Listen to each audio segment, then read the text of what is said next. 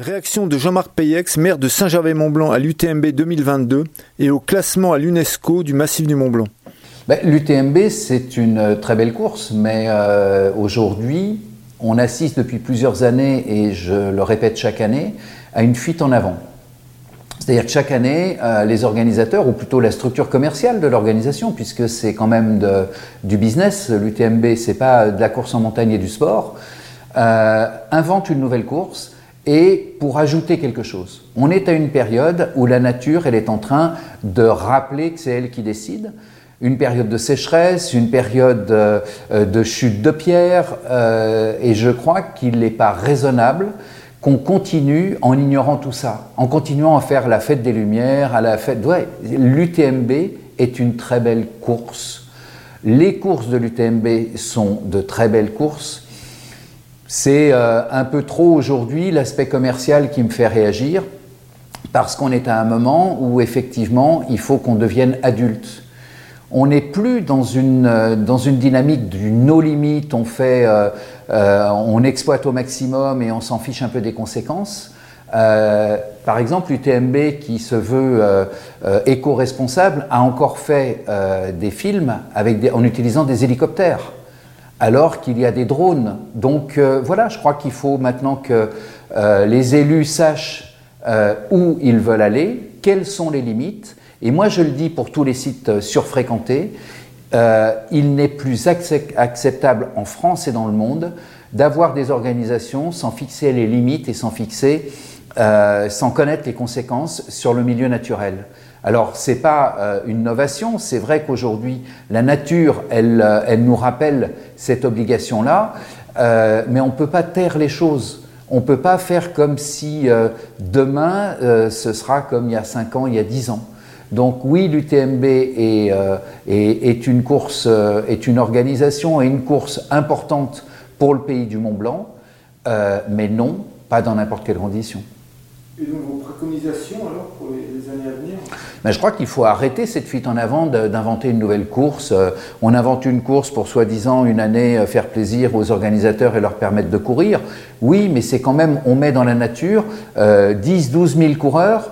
euh, dans une nature qui est sèche, où la faune euh, euh, est un peu en détresse avec un manque, un manque d'eau. Euh, voilà, il faut arrêter de faire ça, il faut recadrer les choses. Et puis, il n'y a pas que l'argent dans la vie. Quoi. Euh, les intérêts économiques des organisateurs, c'est une chose, il faut effectivement qu'il y ait un équilibre économique, mais ça ne doit pas se faire sur le dos de la population locale et ça, ne doit pas se faire sur le dos euh, de l'environnement magnifique dans lequel nous vivons. Alors par rapport à la réflexion sur l'UTMB, ben, seules quelques communes sont concernées, donc euh, je laisse à mes, collègues le soin de, se, prononcer là-dessus.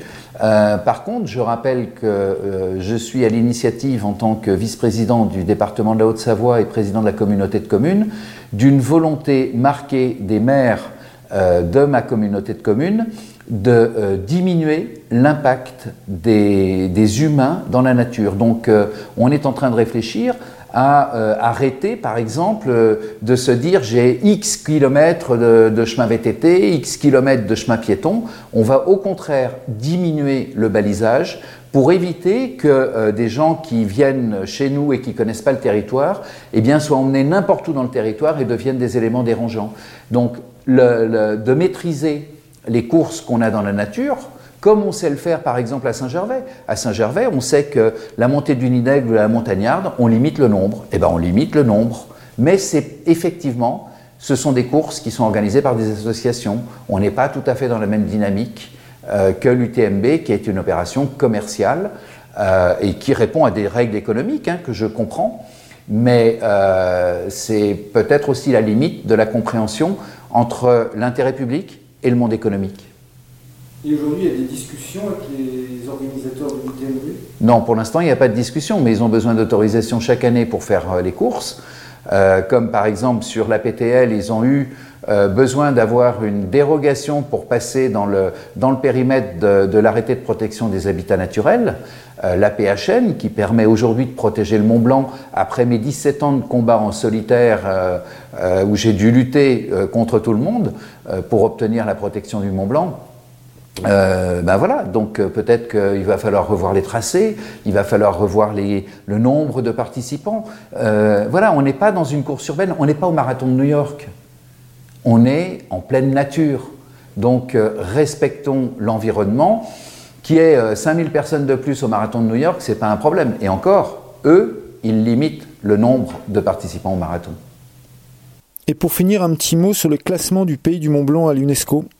Dans, dans, ce que, dans, tout ce que je dis et ce que je dis depuis des années, euh, le classement et la volonté de classer euh, le massif du Mont Blanc au patrimoine mondial de l'UNESCO nécessite qu'auparavant, on soit méritant.